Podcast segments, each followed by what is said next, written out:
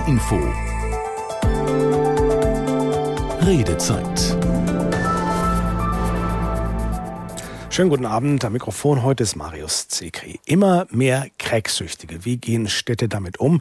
Das ist das Thema unserer Redezeit heute und darüber möchten wir sprechen mit Ihnen und unseren Experten in den kommenden 90 Minuten. 08000 441777. Das ist unsere kostenfreie Nummer hier ins Studio. Oder Sie schreiben uns über unsere Website ndr.de-redezeit. Und da können Sie diese Sendung auch im Livestream verfolgen. Das Thema Crack ist vielleicht eins, das viele von Ihnen, viele von uns nicht oder nicht direkt betrifft, aber ein Thema, dem wir täglich doch immer irgendwo begegnen. Wenn Sie etwa in Hannover, in Hamburg oder in Bremen am Hauptbahnhof ankommen, dann sind die Menschen, die von dieser Droge abhängig sind, meist nicht zu übersehen. Sie sitzen oder liegen dort, sie betteln, sie konsumieren ihre Drogen dort in aller Öffentlichkeit. Für die einen ist es ein Teil der Gesellschaft, für die anderen ein Schaufenster des Elends und wiederum für Dritte ist es ein Schandfleck. Aber Zumindest gefühlt ist das Problem Crack größer geworden. Schaut man auf die aktuellen Zahlen der deutschen Beobachtungsstelle für Drogen und Drogensucht, dann ist die Zahl der Crack-Konsumenten gestiegen. Welche Auswirkungen hat das auf die Betroffenen, aber auch auf die Innenstädte, auf Anwohner? Was sollte, was muss dagegen getan werden? Ist ein härterer Kurs gegen Menschen aus der Drogenszene die Antwort oder muss man einen anderen Weg finden, um etwas für die Abhängigen, und gegen das Thema Crack im Norden zu tun. Das sind einige der Fragen, die wir heute Abend diskutieren wollen, und zwar mit Christine Tüge. Sie ist die Leiterin des Hamburger Drop-In, einer Anlaufstelle für Drogenkonsumenten am Hamburger Hauptbahnhof. Schönen guten Abend. Guten Abend. Frank Woike, er ist der Beauftragte der für Sucht und Suchtprävention der Stadt Hannover und uns von dort aus auch zugestellt. Schönen guten Abend nach Hannover. Jetzt hören wir Herrn Woike nicht. Ich hoffe, das ändert sich im Laufe der Sendung noch, weil wir hätten viel mit ihm zu besprechen. Und hier im Studio ist auch noch meine Kollegin Angela Fussi. Sie hat umfassend zu diesem Thema recherchiert und darüber auch Filme gemacht. Und wir möchten natürlich auch Ihre Meinung, Ihre Ideen hören. Wie nehmen Sie das Thema in Ihrer Stadt wahr? Haben Sie Erfahrungen mit dem Thema Drogen- oder Crackabhängigkeit? Reden Sie mit uns. Rufen Sie uns an 08000 441777 oder schreiben Sie uns unter ndr.de Redezeit. Bevor wir in die Diskussion einsteigen, sollten wir vielleicht noch mal ganz kurz erklären, was ist das eigentlich, Crack? Und warum ist es so gefährlich, Frau Tügel? Ja, weil es ein hohes äh, Suchtpotenzial hat. Äh, Crack macht relativ schnell abhängig. Es hat eine nur kurze Wirkzeit zwischen 5 und 15 Minuten. Und danach, also zuerst äh, tritt eine Euphorisierung ein und danach kommt sozusagen ein Absturz und dann entsteht gleich die Gier nach der nächsten Crackpfeife. Und von daher ist es ein stetiger Kreislauf von Konsum. Und ähm, was ist das jetzt genau, Crack? Also ist das was, was ist da drin, wenn man ganz blöde fragt? Crack wird äh, hergestellt aus Kokainpulver, in der Regel äh, mit Ammoniak äh, zu sogenannten Steinen äh, verarbeitet, die dann in eine Pfeife gelegt werden und dann inhalativ konsumiert werden. Sie sagen also, dieser Rausch, den man durch Crack bekommt, der hält nur kurz an. Ist das der Grund, warum es auch so schwer ist, davon wieder loszukommen? Ja, weil äh, derjenige, also der dann sozusagen äh, Crack-abhängig ist, äh, nur noch darauf fokussiert ist, ähm, die nächste Crackpfeife sich zu organisieren und ähm, äh, ja, den nächsten Kopf zu rauchen und äh, in dem Zusammenhang äh, alle anderen Dinge in den Hintergrund äh, treten, wie Schlaf, wie Essen, wie Trinken, Körperhygiene. Ähm, das ist ja auch das, was die Menschen wahrnehmen, also in den Hauptbahnhofregionen, äh, wo Crack-Konsum sichtbar ist, ähm, dass die Menschen ähm, verelendet aussehen. Was die Menschen wahrnehmen, haben wir mal versucht herauszufinden in Hannover und haben dort mal ein paar Passanten gefragt, wie sie über das Thema Crack in Innenstädten denken. Ich glaube schon, dass man mitbekommt, wenn äh, Menschen auf so eine extreme Droge reagieren. Und es gibt tatsächlich regelmäßig, ich bin häufiger in der Markthalle, einen äh, Herrn, ja, der ist obdachlos, aber ich glaube, der ist einen ganzen Tag irgendwie total high, schreit rum und spricht die Leute auch unangenehm an, total verwahrlost. Auf der einen Seite sehr traurig, aber auf der anderen Seite irgendwo für das Stadtbild ist es nicht mehr ja, so angenehm, auch für jüngere Menschen und so weiter. Das ist auf jeden Fall eine harte Droge, sieht man öfter. Also, dass es in den letzten Jahren schon schlimmer geworden ist, finde ich. Also was mir auffällt. Wer soll das alles bezahlen? Ne? Wenn man davon ausgeht, dass natürlich jetzt so eine Geschichte unser Sozialstaat lässt ja sich keinen hängen. Und das Stadtbild von Hannover, was das Thema Drogen betrifft, um Bahnhof, ich denke, wenn man mit offenen Augen rumgeht und wenn man Kinder vielleicht hat im jugendlichen Alter, das ist schon sehr krass, was da gerade passiert. Ja, das ich merke ja selber, wenn ich jetzt hier zum Arzt gehe, merke ich schon, was hier für Leute rumlaufen, die man sonst so auf dem Lande nicht sieht. Äh, Crack ist günstiger als alle anderen Drogen und äh, da kommen die Leute leicht ran, denn es wird auf offener Straße täglich äh, jedem angeboten. So, und jetzt wollen wir mal schauen, ob Herr Wolke aus Hannover inzwischen bei uns ist. Herr Wolke, können Sie der ist noch nicht da. Dann ähm, einfach mal die Frage, da sind jetzt gerade so Sätze gefallen wie für das Stadtbild nicht mehr so angenehm. Es ist in den letzten Jahren schlimmer geworden. Crack wird auf offener Straße jedem täglich angeboten. Angela Fussi, Sie haben ja recherchiert, auch in der offenen Drogenszene in Hamburg. Waren das auch die Beobachtungen, die Sie gemacht haben? Auf jeden Fall. Vielleicht einmal kurz zu mir, warum ich auch heute Abend hier sitze. Ich bin ja auch Journalistin beim Norddeutschen Rundfunk und ähm, arbeite beim Fernsehen und hatte eben die Herausforderung, das Thema Crack abzubilden, indem ich mit einem Crack-Abhängigen spreche und nicht immer nur über diese Menschen spreche. Und das ist natürlich ein so sensibles Thema, dass die Menschen das eigentlich nicht vor offener Kamera erzählen möchten. Das heißt, wir haben versucht, über verschiedene Recherchewege eben an Menschen zu kommen, die mit uns sprechen wollen, auch gezeigt werden wollen dabei und sind dann eben auf ähm, Yilmaz gestoßen. Ähm, Yilmaz ist ein Mann um die 50 Jahre alt, der schon eine 30-jährige Drogengeschichte ähm, schon durch hat und, und tatsächlich immer noch darunter leidet, unter Crack auch Heroin substituiert wird.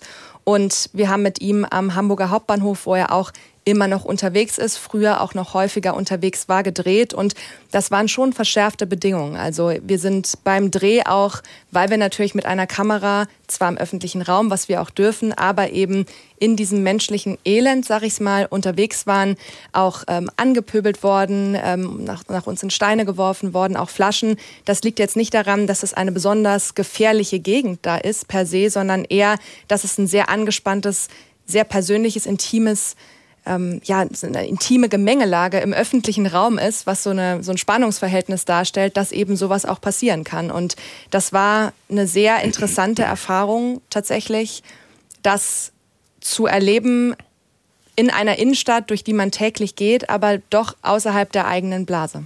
Und jetzt haben wir Herrn Wolke aus Hannover am Telefon, den Sucht- und Suchtpräventionsbeauftragten. Hoffentlich, Herr Wolke, können Sie mich hören? Gut, äh, mein Name ist Frank Wolke. Ich Hallo Herr Wolke, ich höre Sie. Es ist schön, ja. dass Sie jetzt zumindest per Telefon bei uns sind. Ähm, haben Sie die Umfrage gerade noch gehört mit Nein. Stimmen aus Hannover, wo es darum ging, dass äh, wie Menschen das wahrnehmen, das Thema Crack in Hannover selbst. Und da sind halt so Sa Sachsätze gefallen wie für das Stadtbild nicht mehr so angenehm. Es ist in den letzten Jahren schlimmer geworden. Crack wird auf offener Straße jedem täglich angeboten. Ähm, wenn Sie solche Sätze über die Drogenszene in Ihrer Stadt hören. Was sagen Sie dazu? Der Eindruck ist erstmal ein richtiger, dass ähm, solche Situationen passieren. Ähm, wir erleben es schon, dass die ähm, Droge Crack immer äh, dominanter wird. Ähm, in der Regel ist es aber so, dass eine direkte Bedrohung für Bürgerinnen, die mit der Szene nichts zu tun haben, nicht passiert. Also es ist vielleicht eine unangenehme Situation, aber keine bedrohliche. Frau Zügel. In anderen Städten sieht es ja kaum anders aus. Also wenn man nach Bremen fährt, wenn man nach Hannover fährt, dann ähm, gibt es da auch eine offene Drogenszene. Hier in Hamburg kümmern Sie sich um diese Szene mit dem Drop-In, eine Anlaufstelle für Menschen mit Suchterkrankungen, für Menschen aus der offenen Drogenszene. Und ähm, die deutsche Beobachtungsstelle für Drogen und Drogensucht sagt ja, die Zahlen sind gestiegen, es gibt mehr Crack-Abhängige. Wie nehmen Sie das in Ihrer täglichen Arbeit wahr? Ist das Problem Crack größer geworden? Also auf Hamburg bezogen ähm, kann ich das erstmal so nicht bestätigen. Ich denke deutschlandweit ja, weil immer mehr äh, Städte betroffen sind, dass dort äh, Crack-Konsum auftritt, wo es äh, vor Jahren noch nicht aufgetreten ist. Hamburg ist ja seit den 1990er Jahren mit Crack-Konsum konfrontiert und äh, seitdem haben wir also natürlich im Laufe der äh, Jahrzehnte eine größere Durchmischung bekommen und wir haben einen sogenannten polyvalenten Konsum in der offenen das? Drogenszene. Ähm, das heißt, dass mehrere Substanzen konsumiert wird. In der Regel wird weiter äh, Heroin äh, konsumiert und Crack äh, und auch Kokainpulver, aber auch andere Substanzen die eben im Straßendeal ähm, zu kaufen sind. Und wie gesagt, ähm, dass äh, Passanten oder so angesprochen werden, ähm, das erleben wir so nicht. Also außer, dass äh, Klienten ihren Weg gehen und etwas vor sich her sagen, aber nicht im Sinne, ähm, dass sie Passanten oder Kinder oder Museumsbesucher, also wenn ich jetzt ans Drop-In denke, ähm, zielgerichtet ansprechen, ob irgendjemand Drogen kaufen möchte. Was sind das für Menschen, die da jeden Tag aus dieser offenen Drogenszene zu Ihnen ins Drop-In in Hamburg kommen? Es sind in der Regel ähm, langjährig Drogenabhängige, also chronisch äh, suchtkranke Menschen, die schon ähm, über viele Jahre ähm, erst heroinabhängig gewesen sind, also so wie es halt früher war, dass man einfach nur Heroin konsumiert hat und dann sind eben diese anderen Stoffe mit auf den Markt gekommen. Ähm, wir haben einen hohen Anteil an Menschen, die obdachlos sind. Das hat sich in den Jahren verändert. Also in den letzten Jahren, äh, wir haben jetzt nur noch einen Anteil von 25 Prozent, die überhaupt über eigenen Wohnraum verfügen. Und es sind viele Menschen, die 24-7 auf der Straße leben. Und das ist etwas, was dazu beiträgt, ähm, dass sich die Sicht verändert. Also die Menschen sind äh, eben, ja, sie sehen kränker aus, sie sehen ungepflegter aus, aufgrund dieser Lebensumstände, die sie haben, eben unter den Bedingungen der Sucht auch noch auf der Straße leben zu müssen. Wissen Sie was über die Vorgeschichte? Also sind das Menschen, die früher mal in der berühmten Mitte der Gesellschaft waren oder sind das Leute, die überwiegend äh, aus ja, ich sag mal, prekären Verhältnissen kommen, die tatsächlich schon früh mit Drogen in Berührung gekommen sind und das sich durch ihr Leben zieht. Ja, genauso vielfältig äh, wie unsere Gesellschaft äh, ist es natürlich auch ähm, vielfältig, ähm, wann ist wer äh, in diese Sucht äh, hineingerutscht. Und ähm, wir haben schon auch äh, viele äh, Klientinnen, die ähm, keine äh, hohe Schulbildung haben, die auch keine Erwerbsbiografie haben, ähm, die auch teilweise aus Familien stammen, wo selber schon äh, Sucht in der Familie war. Also wer in eine solche Familie hineingeboren wird, hat auch ein hohes Risiko, selber suchtkrank zu werden, was auch nochmal die Bedeutung der Präventionsarbeit schon im frühen Kindesalter deutlich macht. Nun gibt es in den aktuellen Statistiken unter anderem den Satz, habe ich den Satz gefunden, dass Crack mehr von Frauen als von Männern konsumiert wird. Herr Wolke, haben Sie eine Ahnung, warum das so ist? Also den Eindruck kann ich für Hannover auf jeden Fall nicht bestätigen. Ähm, ein Großteil der Menschen, die sich auf der offenen Drogenszene aufhalten, sind Männer. Und im Grunde genommen, wie es Frau Tübel auch gesagt hat, ähm, ist es in Hannover so, dass eben viele Menschen Crack als dominante ähm, Droge konsumieren. Also dass das ähm, spezifisch oder dominant von Frauen konsumiert wird, den Eindruck kann ich nicht teilen.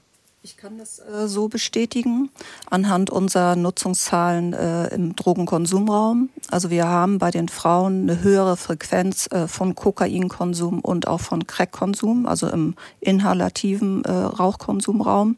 Ähm, und das hat äh, was äh, mit der Art und Weise, wie die Frauen sich das Geld verdienen, zu tun, nämlich mit Prostitution. Nun, das macht es erträglicher.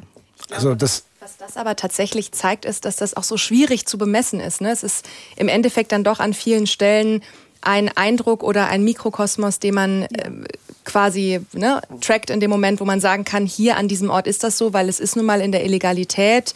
Es, ähm, viele Menschen sind ja auch nicht in irgendeiner Form beim Drop-In, nehme ich auch an, registriert, sondern da, da gibt es ja so niedrigschwellige Hilfen, dass man auch so vorbeikommen kann, zum Beispiel ohne seine Daten zu hinterlassen. Oder zumindest gibt es auch Einrichtungen, die so funktionieren oder wo es eine Möglichkeit gibt für Menschen, ähm, das auch in der Anonymität zu machen. Und ich glaube, das, das hilft dem Thema natürlich nicht, um es richtig bemessen zu können und es auch richtig einordnen zu können.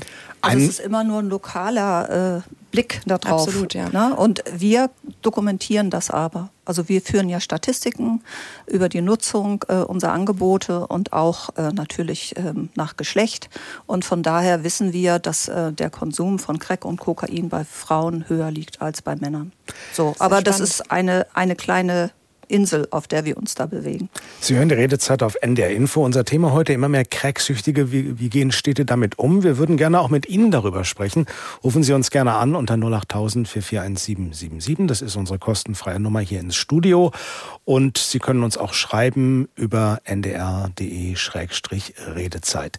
Wir haben gerade schon über das Thema Anonymität gesprochen, dass viele Mitglieder dieser offenen Drogenszene in der Anonymität bleiben, das auch gerne tun wollen, einfach auch vielleicht aus Angst vor Strafverfolgung. Aber Sie, Frau Fussi, Sie haben ja tatsächlich einen Crack-Abhängigen dazu bekommen, sich mit Ihnen zu treffen, vor der Kamera zu sprechen. Yilmaz heißt er. Und äh, in Ihrem Film ist er unter anderem folgendermaßen zu Wort gekommen konnte nachts nicht schlafen. Ich habe mich dauernd übergeben, dann bin ich auf der Erde rumgekrochen. Ich hatte Durchfall und, und ähm, meine Knochen haben geschmerzt. Ich habe gefroren und, und, und. Bis dann ein Kollege gekommen ist, der ist äh, heute nicht mehr am Leben. Nachdem ich da ein paar Mal äh, Heroin geraucht habe, ging es mir besser. Und von dem Moment an wusste ich, was Abhängigkeit ist. Dann sieht das so aus, dass sie nach einer Zeit ein Bein verlieren, dann das andere Bein und, und, und. Also so krass ist dieses scheiß Crack. Egal wie oft man zu mir sagt, jemals, lass es, lass es, lass es. Wenn es hier oben nicht Klick macht, bringt das alles nichts. Vielleicht schauen wir noch mal ganz kurz auf Yilmaz, weil ich habe jetzt hier im Studio auf allen Seiten Nicken zu diesen Schilderungen, also dass es wirklich so schlimm ist, wie Yilmaz das erzählt. Vielleicht können Sie noch mal ganz kurz erzählen, wer ist Yilmaz? Was ist seine Drogenkarriere, Frau Fussi? Bei Yilmaz ist es insofern ganz tragisch, als dass die Heroinabhängigkeit, mit der alles angefangen hat, aus einer Jugendsünde heraus entstanden ist. Das heißt, Yilmaz war neugierig, 17 Jahre alt, hatte anscheinend auch nicht die beste Kindheit. Darüber wollte er nicht ausgiebig sprechen, aber er hat es angedeutet, dass es auch nicht die besten Verhältnisse waren, hatte aber ein gutes Freundenetzwerk und die wollten mit 17 Jahren einmal Heroin ausprobieren, um zu wissen, wie es ist. Und zwei von diesen fünf Freunden sind heute auf der Straße und heroinabhängig. Damit hat alles angefangen und für ihn war es dann so, dass er erstmal in der Gastro seiner Eltern mitgearbeitet hat. Die hatten einen Imbiss. Ähm, da hat er auch, ne, war er in Lohn und Brot, hat aber irgendwann auch angefangen, aus der Kasse das Geld zu nehmen und zu klauen. Und als er dann seine Eltern beklaut hat, ist er von zu Hause weg und hat gesagt, ich möchte ihnen das, was gerade mit mir passiert, nicht antun. Dann kam Crack hinzu und deshalb ist er jetzt heute nach 30 Jahren Sucht da, wo er ist. Und was man nicht vergessen darf, das war auch für mich sehr eindrücklich in der Recherche, dass ab einem gewissen Zeitpunkt eine Drogensucht wirklich kein selbstgewähltes Schicksal mehr ist, dass man einfach so durch einen starken Willen nochmal umkehren kann. Ne? Zumindest hat er das so geschildert. Und ähm, ja, für ihn ist das ähm, eine ganz, ganz, ein ganz tragisches Leben, gegen, er, gegen das er gerade auch ankämpft. Nun ist Drogensucht ja als Krankheit auch anerkannt. Und äh, was aber mich auch immer wieder so ein bisschen erstaunt, ist die Tatsache, dass sich die Drogenszene meistens tatsächlich in den Innenstädten rund um den Hauptbahnhof konzentriert. Und ähm, warum ausgerechnet dort, Herr Wolke, haben Sie darauf eine Antwort?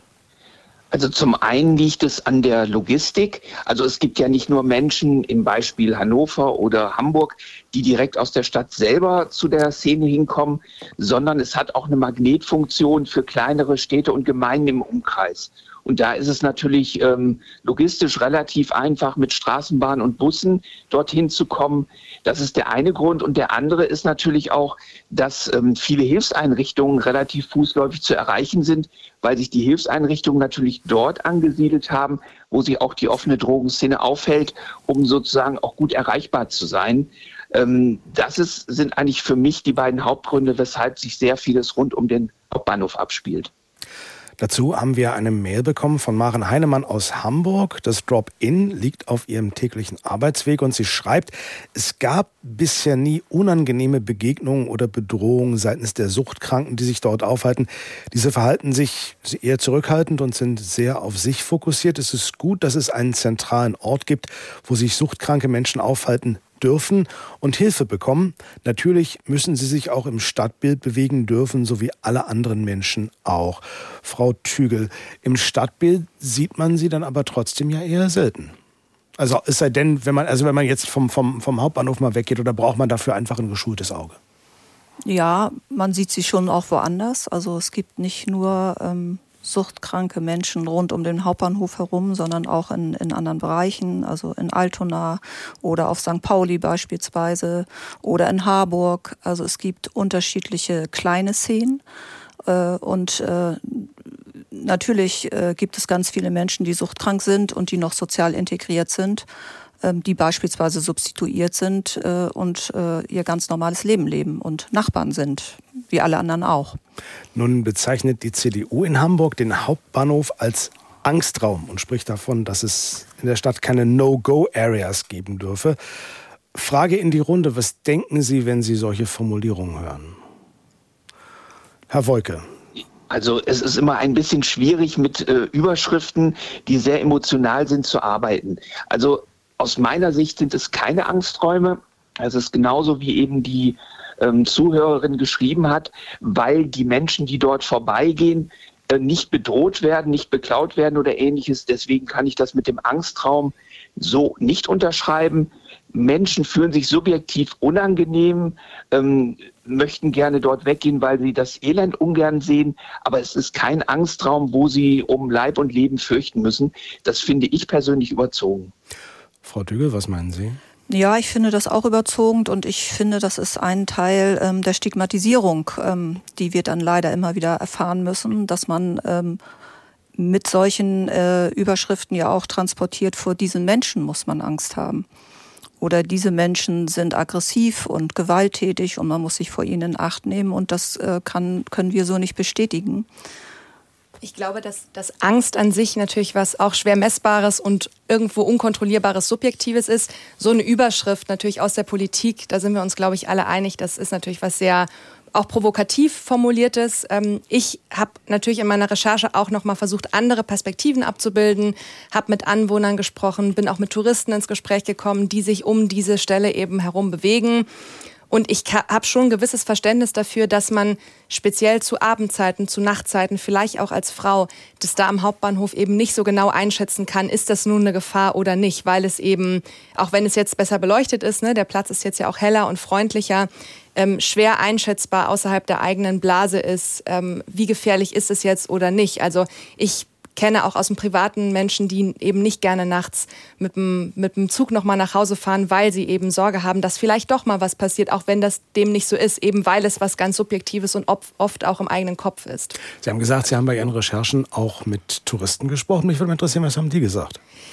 Naja, das ist so das, was Frau Tügel auch schon angedeutet hat, dass es ist schon auch eine Empathie da und ähm, das haben wir eben in der Mail ja auch schon gehört, dass ähm, das ein Teil der Gesellschaft ist, aber es ist natürlich, wenn man aus dem Zug kommt, vielleicht vom Dorf kommt, aus einem anderen Bundesland kommt, Hamburg noch nicht so kennt und an der Kirchenallee aussteigt, in ein Hotel geht Richtung Spaldingstraße und dann erstmal dort vorbeikommt, vielleicht auch noch zu einer späteren Tageszeit, erstmal ein kleiner Schock kann das für Menschen sein, wenn die das nicht so oft sehen.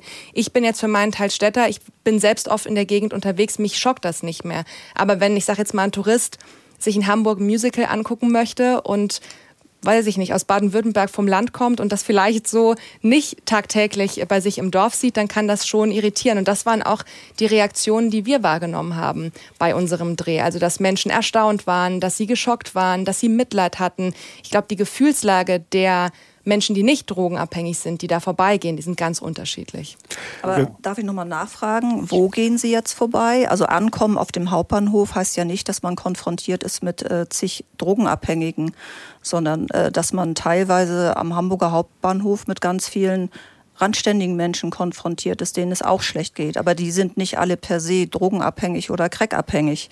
Und äh, das Drop-In ist ja mal aus gutem Grund an diesen Standort gezogen, immer noch fußläufig zum Hauptbahnhof, aber eben nicht mehr in unmittelbarer Nähe.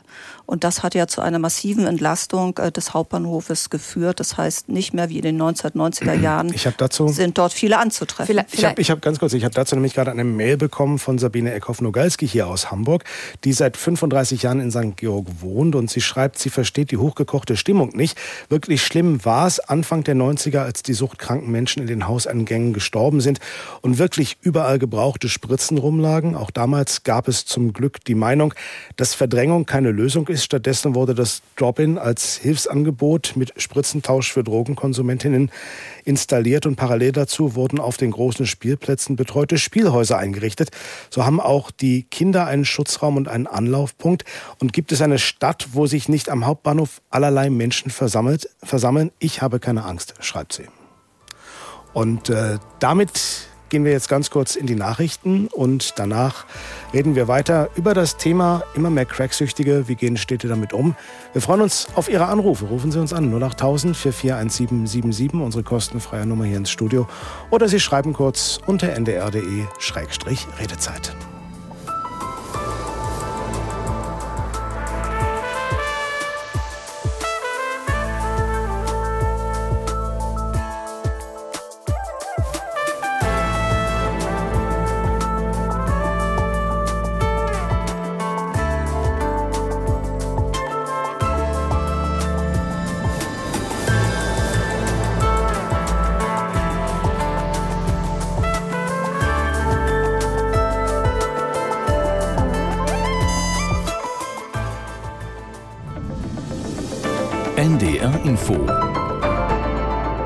Nachrichten.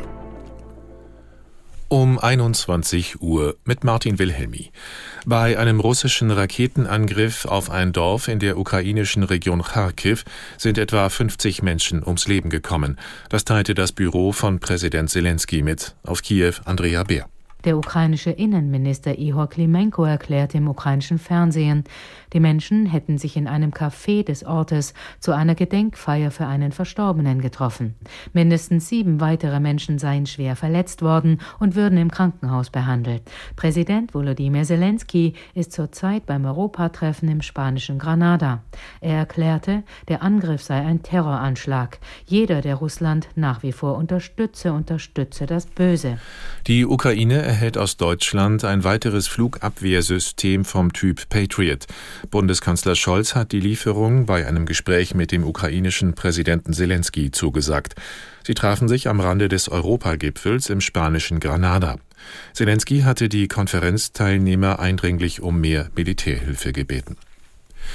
Bundeslandwirtschaftsminister Özdemir hat der Ukraine bei einem Besuch erneut deutsche Hilfe und Solidarität zugesagt, auch zum Absichern von Getreideausfuhren.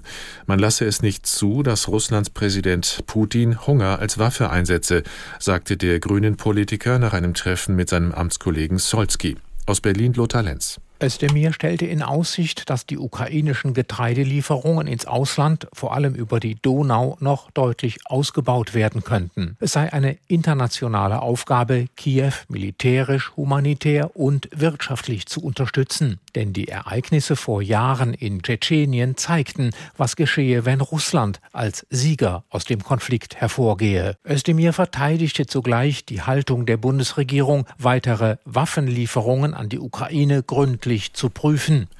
AfD-Chef Krupalla hat nach Angaben seiner Partei das Krankenhaus verlassen. In einer Mitteilung heißt es, der Politiker werde sich in weiterführende ärztliche Behandlung begeben. Die AfD spricht weiter von einem tätlichen Angriff auf Krupalla bei einer Wahlkampfveranstaltung in Ingolstadt.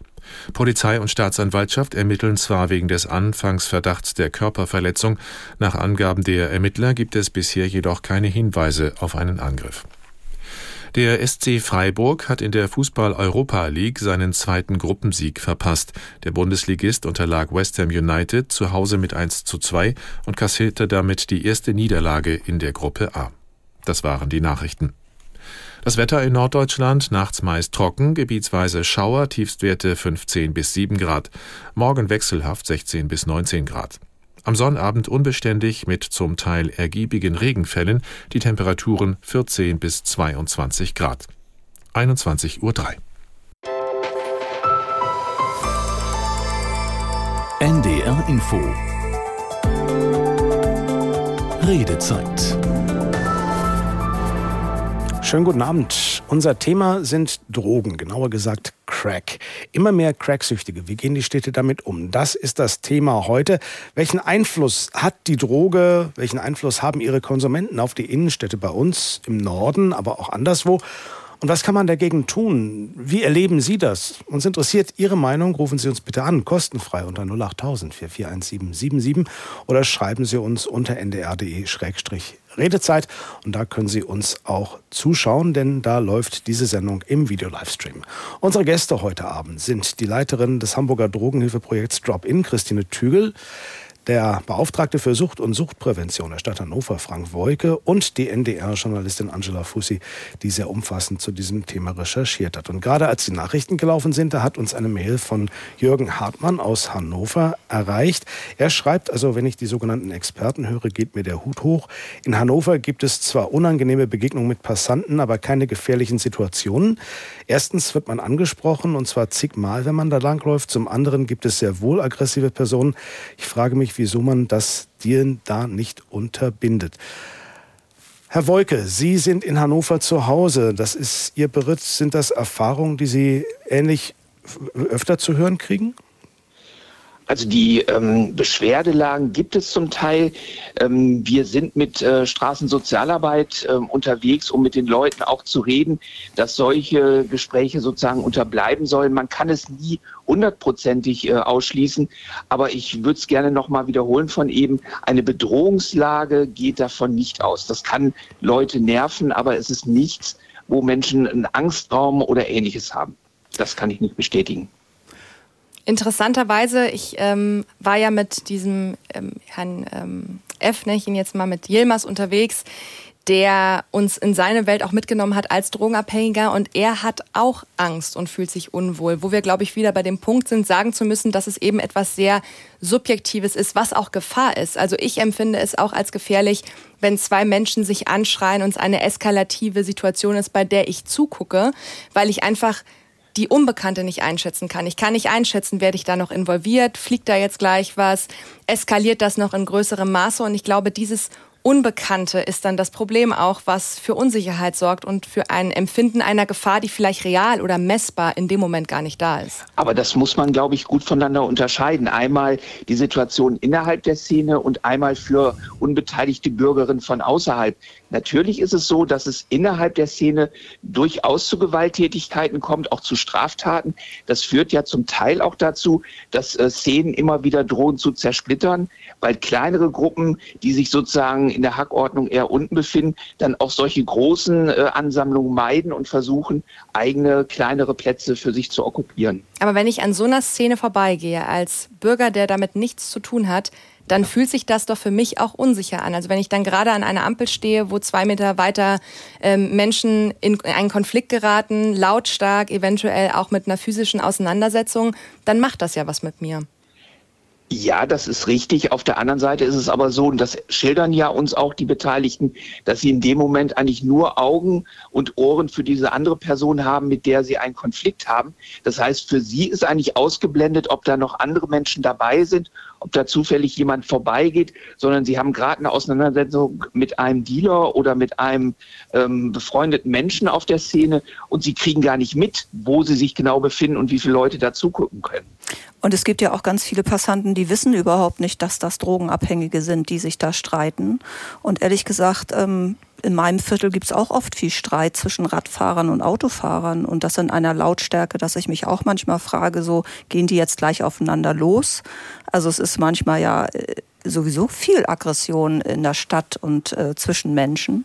Und äh, ich glaube, äh, das Wesentliche ist ja, dass immer unterstellt wird. Also wir wissen, dieser Platz, zum Beispiel am Drop-In, ist ein Platz, wo sich viele suchtkranke Menschen treffen. Das wissen viele aber nicht, dass das suchtkranke Menschen sind. Und äh, von daher wissen auch gar nicht, äh, wirkt das auf manche auch gar nicht so. Ich, äh, wir haben auch schon Bewerber gehabt, ähm, die sich da angestellt haben, weil sie gedacht haben, da gehen sie zum Vorstellungsgespräch. Oder während der Grippeimpfung äh, haben sie gedacht, die stehen an für Grippeimpfung, bis sie gemerkt haben, nee, die unterhalten sich hier über andere Dinge und dann sind sie wieder weitergegangen. Also es ist nicht so, dass jeder, der diese Menschen sieht, gleich in Hab-Acht-Stellung geht und denkt, oh Gott, das, das, sind hier Drogenabhängige. Das mag auf jeden Fall so sein. Ähm, ich denke nur, der Unterschied zu Radfahrern und Autofahrern ist ja oft auch, worüber wir schon gesprochen haben, eben ein gewisses Bild der Verwahrlosung, was dann ja auch nochmal einen Eindruck erzeugt. Ja, wobei das ja auch nicht auf alle zutrifft. Absolut, ja. Es gibt genau, auch Menschen, die äh, suchtkrank sind und auch die zum Drop-In gehen und die ganz gepflegt sind. Also Absolut, wie ja. immer ist es leider ja sehr differenziert zu betrachten. Nicht leider, sondern man muss es differenziert betrachten. Was mir, was mir immer auffällt, wenn ich durch ein Bahnhofsviertel gehe, ähm, da treffen überall Welten aufeinander. Also wenn wir jetzt in Hannover beispielsweise auf den Raschplatz gehen, da sind ist das Casino, da sind Diskotheken, da ist ein Kino, da sind Restaurants und wenn man auf der anderen Seite rausgeht, sind da gleich die Kaufhäuser der Stadt. Hier in Hamburg ist es ähnlich, um die Ecke gleich die Haupteinkaufsstraße, das inzwischen ja doch sehr gentrifizierte St. Georg mit hochpreisigen Restaurants und hochpreisigen Bars. Ähm, und das scheint ja irgendwie alles zusammenzugehen, dass die Szene, die offene Drogenszene, wenige Meter entfernt von, äh, ich sag mal, dem Amüsement des Vermögenden äh, existiert, koexistiert? Äh, oder gibt es da Dinge, die man so als Passant nicht mitkriegt, Dinge, ja. wo man sagt, irgendwie, okay, sieht alles ganz normal aus, aber es ist alles andere als? Also es gibt schon auch eine Koexistenz, weil natürlich äh, die Menschen der, also die suchtkranken Menschen der offenen Drogenszene auch Pfandflaschen sammeln in der Innenstadt, die teilweise auch betteln gehen. Also insofern gibt es natürlich auch die Hoffnung, darüber ein bisschen Geld zu machen, um wieder Geld für die Sucht zu haben. Also insofern ist eine Innenstadt wichtig. Das haben wir auch in der Corona-Zeit gemerkt. Als die Innenstädte völlig leer waren, war dann auch ein Teil der finanziellen Grundlage weg. Was kommt denn so, meine Frau, Frau Tüger, Sie sind ja mittendrin. Was kriegen Sie? Kriegen Sie Rückmeldungen von, von Anrainern vom, vom Busbahnhof, vom Museum für Kunst und Gewerbe, das gleich nebenan ist, von den Restaurants, den Hotels, den Kaufhäusern um die Ecke? Kriegen Sie da irgendwelche Rückmeldungen nach dem Motto, wenn irgendwas nicht gut läuft oder wenn irgendwas gut läuft? Ja, wir sind im Austausch, also ganz eng auch mit dem Museum für Kunst und Gewerbe und ähm, wir haben auch ähm, ja, sozusagen runde Tische miteinander, ähm, wo wir auch äh, überlegen, wie können wir das Umfeld, also zwischen unseren Häusern, Drop-In und äh, dem Museum für Kunst und Gewerbe nochmal anders gestalten, sodass ähm, dass äh, die Nutzung ähm, der Fläche vor unserer Einrichtung auch wirklich attraktiv ist für die Klientel, die zu uns kommt, damit sie nach Möglichkeit sich eben nicht auf die Stufen vor dem Museum für Kunst und Gewerbe setzen muss, weil bei uns keine Sitzplätze äh, vorhanden sind. Und das ist zum Beispiel aus einer Kooperation mit dem Museum entstanden, dass der Vorplatz neu gestaltet wurde. Nun ist die Frage, die sich ja viele Kommunen stellen, wenn es um das Thema geht, offene Drogenszene, Cracksüchtige.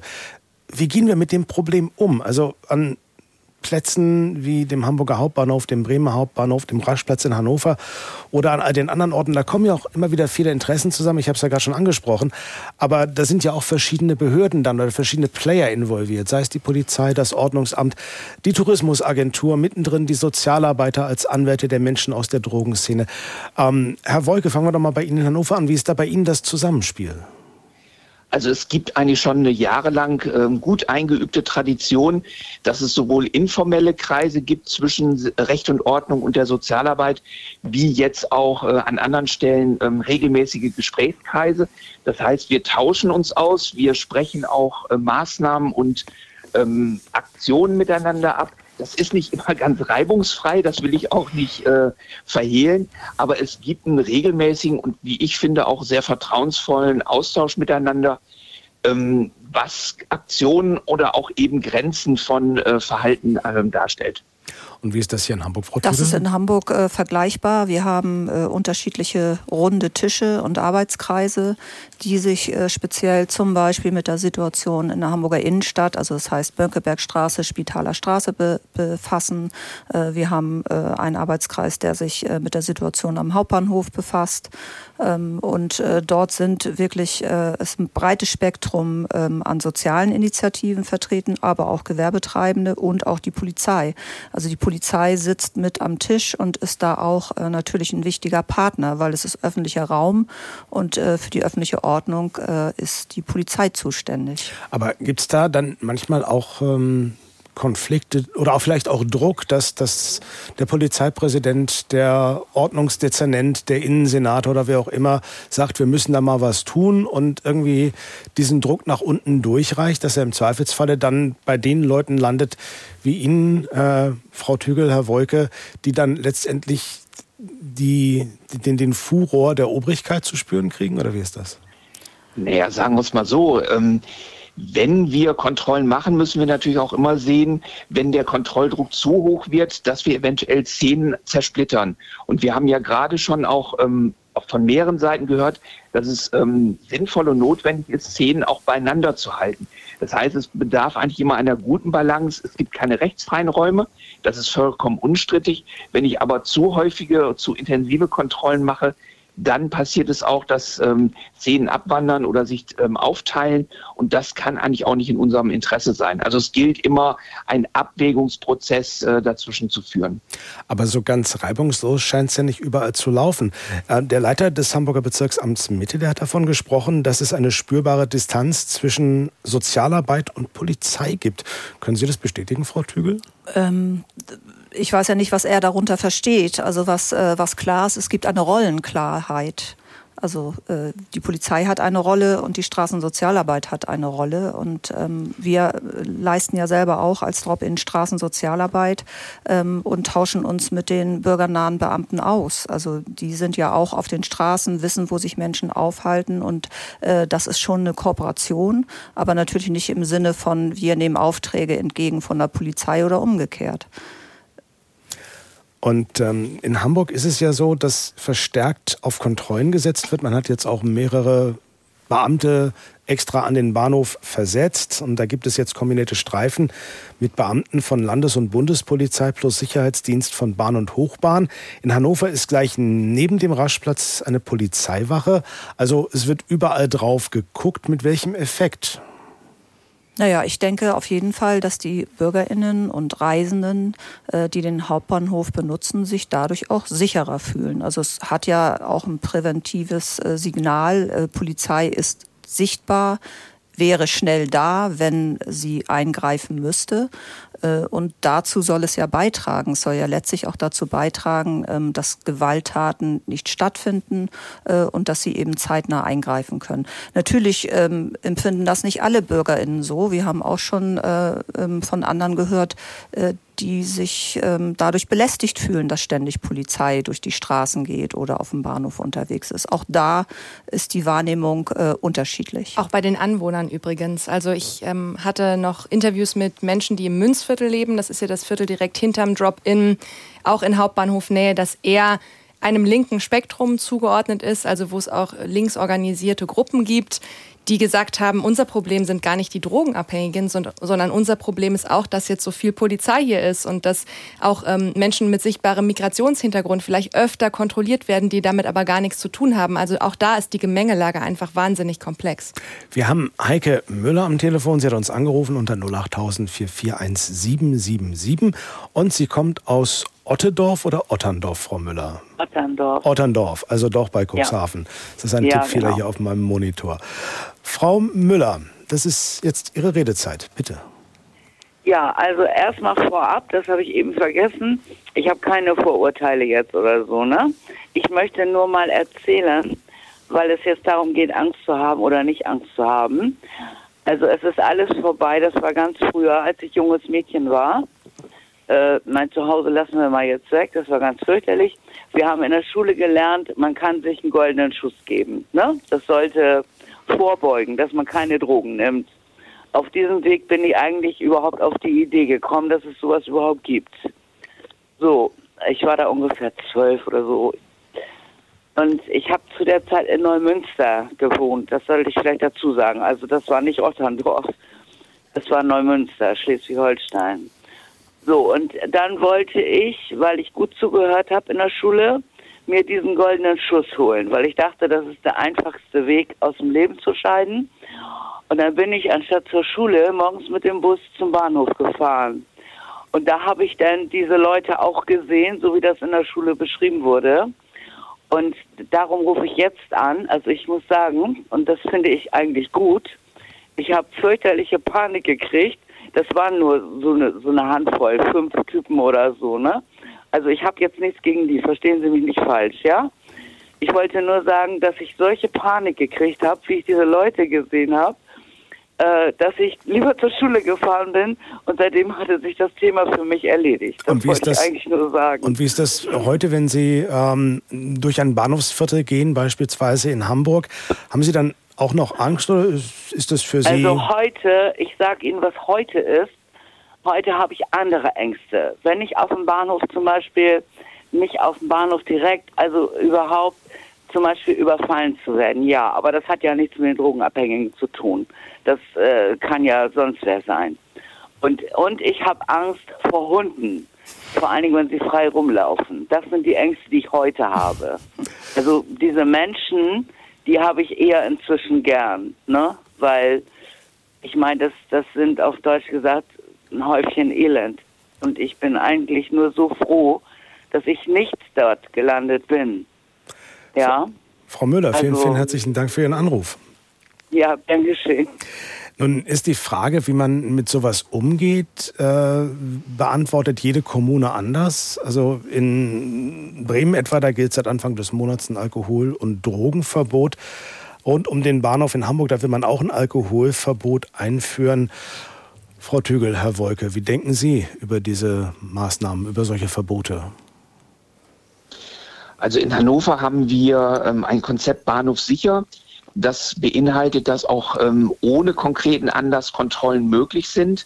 Wir haben auch eine Waffenverbotszone, die wir aber ganz bewusst nicht auf die offene Drogenszene ausgeweitet haben, weil bei dem Thema Waffen ist auch immer die Schwierigkeit, dass ähm, Menschen, die Crack rauchen, ihre Pfeife auskratzen. Und dafür nehmen sie ein ganz kleines Messer und da ist eben ganz schnell die Frage, gilt das schon als Waffe oder nicht. Deswegen haben wir den Bereich der offenen Drogenszene ausgenommen und an allen anderen bahnhofsnahen Plätzen gibt es sowohl eine Waffenverbotszone wie auch Anlass nicht bezogener Kontrollen.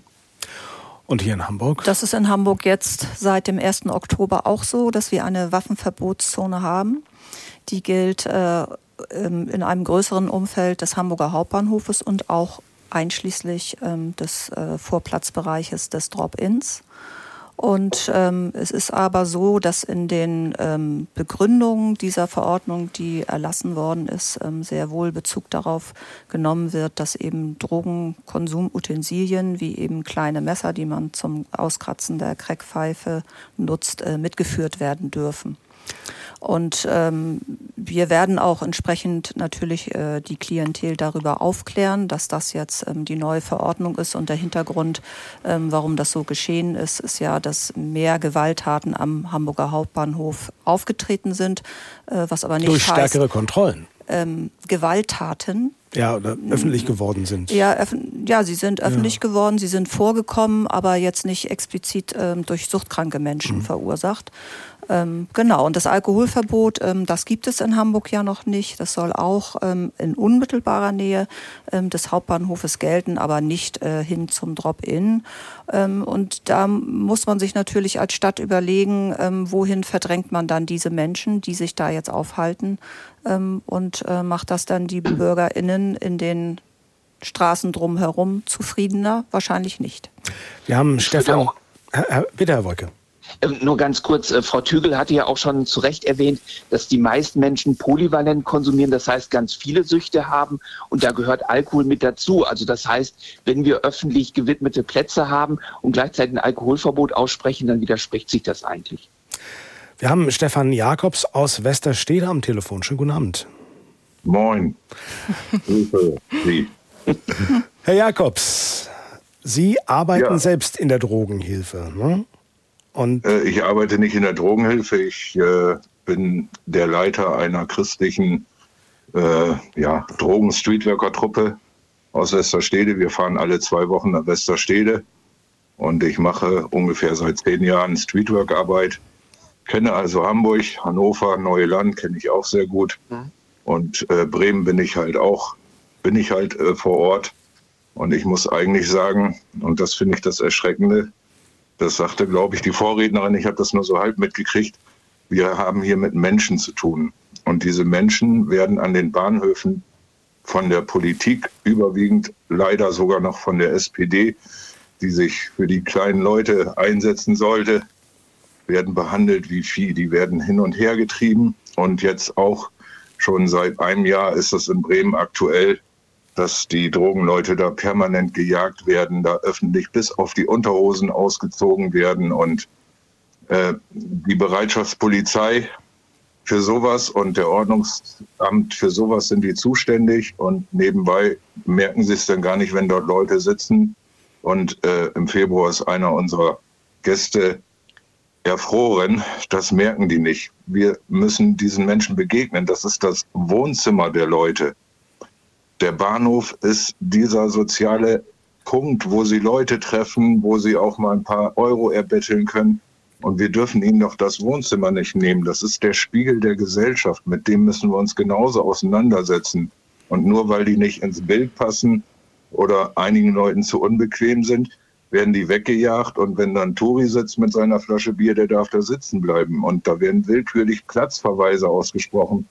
Das ist so schade, weil das wirklich liebe Menschen sind. Und aus meiner Erfahrung kann ich sagen, der Teil, der wirklich Stress macht, das liegt wahrscheinlich unter 10 Prozent. Und die sind dann leider mit Crack, das wirkt sich ja psychisch sehr negativ aus, sind dann halt gerade total neben der Spur. Und das ist so schade. Es sind Menschen, es sind so viele liebenswerte Menschen. Dort wird durch Drogen menschliches Potenzial, so tolle Gedanken, so tolle auch Menschen, die auch viel wissen, die mir im Drogenrausch Dinge erklären, die ich wahrscheinlich äh, nicht mal mit klarem Verstand kapieren würden. Die werden dort kaputt gemacht mit dieser Droge und wir müssen diesen Menschen mit Liebe und mit Entgegenkommen entgegnen und nicht mit Ablehnung und Verjagung. Dadurch lösen wir keine Probleme. Liebe und Entgegenkommen, das ist das eine Konzept. Es gibt aber auch Verfechter der anderen Seite. Uns hat zum Beispiel Andreas Baum aus Marschacht geschrieben. Er sagt, Hilfe ist wichtig und wirkungsvoll, aber nicht dort, wo sie im Augenblick in Hamburg stattfindet. Der Hauptbahnhof bzw. die Umgebung verwahrlost immer mehr mit, ich zitiere jetzt mal, Drogenleichen, Straßenprostitution, Beschaffungskriminalität. Ohne eine Verlegung der Drogenberatung und Übernachtungsmöglichkeiten ist meiner Meinung nach keine Besserung der Lage möglich.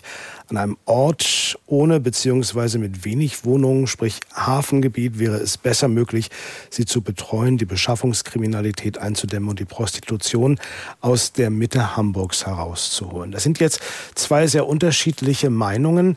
Ähm, mit dem Vertreiben der Szene hat man es ja schon mal probiert in Hamburg, oder? Ja, also man hat äh, ja in den 1990er Jahren ähm, äh, die äh, Menschen, äh, die sich äh, am Hauptbahnhof aufgehalten haben, durch die Gegend getrieben. Es gab Regelungen, dass nicht mehr als drei Personen gleichzeitig irgendwo stehen durften. Wir hatten äh, viele KlientInnen, die wunde offene Füße hatten, weil sie den ganzen Tag wirklich nur durch die Stadt gehetzt sind, weil sie nirgendwo sein durften. Und äh, die Situation hat sich nur verbessert äh, durch die Installation des Drop-ins an diesem neuen Standort. Das äh, ist ja aber schon in den 1990er Jahren auch erfolgt.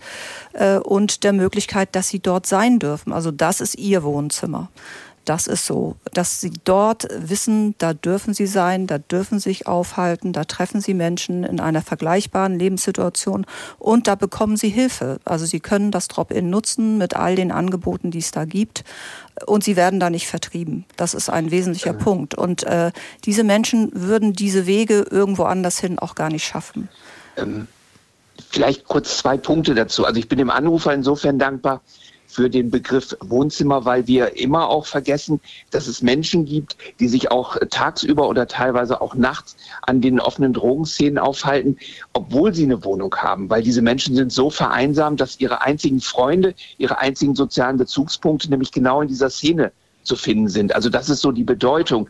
Wir haben im Moment in Hannover eine sehr intensive Diskussion, ob es auch dezentrale Angebote geben kann. Das kann aber nur funktionieren, wenn es nicht über Vertreiben und Verjagen funktioniert. Und was wir feststellen in den kleineren Versuchen, die wir bisher schon gemacht haben, dass es eine sehr gute Anbindung an Straßenbahnen und ähnliches geben muss. Das heißt, die Leute müssen es auch erreichen können. Also aber irgendwas an den Stadtrand zu legen, das keiner erreichen kann, das äh, ist eine Alibi-Funktion. Aber Herr Wolke, Sie haben doch gerade in Hannover diesen Sommer ein Beachvolleyballfeld mitten ins Wohnzimmer der Drogenszene auf den Raschplatz ja. gebaut. Ähm, was hat denn das gebracht? Also ich meine, wenn mir zu Hause jemand ein Beachvolleyballfeld auf meine Couch baut, wäre ich nicht sonderlich erbaut. Nein, das hat auch in der Szene zu sehr viel Unmut geführt. Das hat auch in der Sozialarbeit für großen Ärger gesorgt. Ähm, wir haben sozusagen ähm, parallel, sind aber zeitlich da unter Druck geraten, haben parallel für Ausgleichsmöglichkeiten in Bahnhofsnähe gesorgt. Nur das sind teilweise Maßnahmen, die nicht so schnell umsetzbar waren wie das Event auf dem Raschplatz. Und das hat schon für sehr viel Frustration geführt auch teilweise äh, zu Situationen, dass Menschen tiefer in die Sucht abgeglitten sind, weil ihnen auch dieses Wohnzimmer plötzlich weggenommen wurde. Also bleibt das jetzt eine Episode? Haben Sie daraus gelernt, dass es vielleicht doch keine gute Idee ist, im Wohnzimmer Beachvolleyball zu spielen? Nein, es wird Folgeveranstaltungen geben. Letzte Woche ist beim, äh, im Rat der Stadt Hannover verabschiedet worden, dass es Events bis Ende Februar 24 geben soll.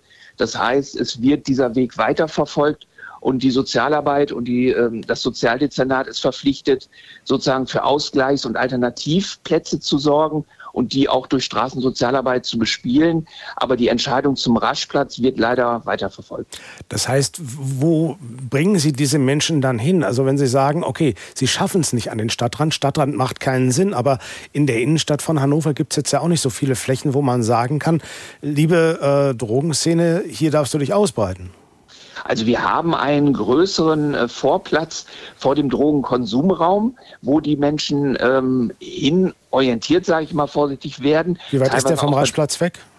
Ungefähr? Äh, 100 Meter. Also das ist wirklich Fußläufe und den Bahnhof sieht man trotzdem. Also das ist sozusagen nur auf einer anderen Seite des Hauptbahnhofs und uns war es halt wichtig, bei der Umorientierung zu sagen, es soll nah am Drogenkonsumraum sein, weil dort sowohl die Konsummöglichkeiten wie auch die Beratungs- und Hygieneangebote sind. Also sie an irgendeinen anderen beliebigen Ort zu packen, das hätte überhaupt keinen Sinn gemacht. Ich, ich glaube, was vielen, an der vielen, der Stelle ganz wichtig Ganz zu, schnell noch, wir müssen ja, in die Nachrichten. Äh, zu sagen ist, ist, dass die auch ohne die Einrichtung dahin kommen. Also die Einrichtungen sind ja da, ja, weil die Drogenabhängigen richtig. dorthin kommen.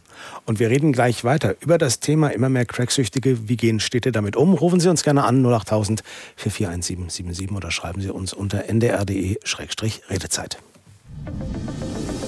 NDR Info. Die Nachrichten. Um 21.30 Uhr mit Martin Wilhelmi. In der Ukraine sind nach Regierungsangaben etwa 50 Menschen bei einem russischen Luftangriff getötet worden. Ziel der Attacke war die Region Kharkiv nahe der Front im Osten des Landes. Aus der NDR Nachrichtenredaktion Franziska Amler. Der ukrainische Präsident Zelensky sprach von einem grausamen russischen Verbrechen. Seinen Angaben zufolge schlug in dem Dorf Rosa eine Rakete ein. Laut den örtlichen Behörden traf sie ein Café und ein Lebensmittelgeschäft. Zu dem Zeitpunkt hätten sich dort viele Zivilisten aufgehalten. Innenminister Klimenko erklärte im ukrainischen Fernsehen, dass sich die Bewohner dort zu einer Gedenkfeier getroffen hatten. Aus jeder Familie des kleinen Ortes seien Menschen anwesend gewesen. Er sprach von einer schrecklichen Tragödie. Laut den örtlichen Behörden ist unter den Toten auch ein sechs Jahre altes Kind. Die Ukraine erhält aus Deutschland ein weiteres Flugabwehrsystem vom Typ Patriot. Bundeskanzler Scholz hat die Lieferung bei einem Gespräch mit dem ukrainischen Präsidenten Zelensky zugesagt. Sie trafen sich am Rande des Europagipfels im spanischen Granada. Zelensky hatte die Konferenzteilnehmer eindringlich um mehr Militärhilfe gebeten und sich besorgt darüber gezeigt, dass die internationale Unterstützung nachlassen könnte. Bei einem Drohnenangriff auf eine Militärakademie in Syrien sind mindestens 78 Menschen getötet worden. Bis kurz vor der Explosion soll sich auch der syrische Verteidigungsminister dort aufgehalten haben. Aus Kairo Moritz Behrendt. Nach Angaben der syrischen Beobachtungsstelle für Menschenrechte mit Sitz in London sollen außerdem mehr als 100 Menschen verletzt worden sein. In der Militärakademie in der Stadt Homs fand gerade eine Abschlussfeier für Offiziere statt.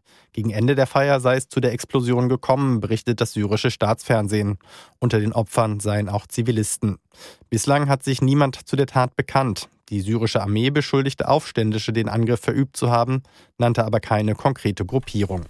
Auf einer Konferenz in Bonn haben teilnehmende Staaten fast 9 Milliarden Euro für Klimaschutzmaßnahmen zugesagt.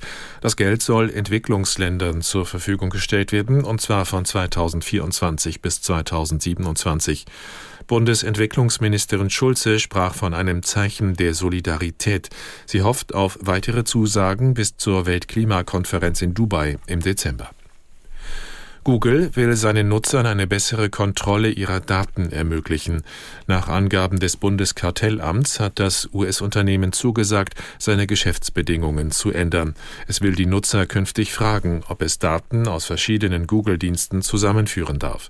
Das betrifft beispielsweise Kunden, die neben der Suchmaschine auch YouTube oder Google Maps aufrufen. Das Wetter in Norddeutschland nachts meist trocken, gebietsweise Schauer, Tiefstwerte 15 bis 7 Grad. Morgen wechselhaft 16 bis 19 Grad.